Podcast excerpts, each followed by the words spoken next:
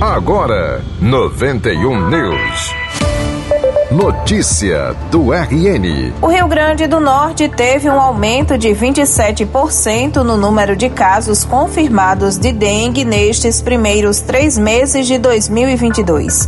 É o que aponta o boletim epidemiológico das arboviroses, divulgado nesta terça-feira pela Secretaria de Estado da Saúde Pública do Rio Grande do Norte, a CESAP.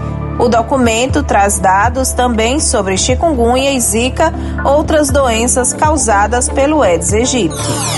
Política. A Assembleia Legislativa do Rio Grande do Norte aprovou na manhã de ontem, por unanimidade, o reajuste salarial dos cargos públicos de provimento efetivo de professor e dos especialistas em educação da rede estadual, de acordo com o novo piso do magistério. Em fevereiro, o governo federal oficializou o reajuste do piso salarial dos professores da rede básica em 33,24%.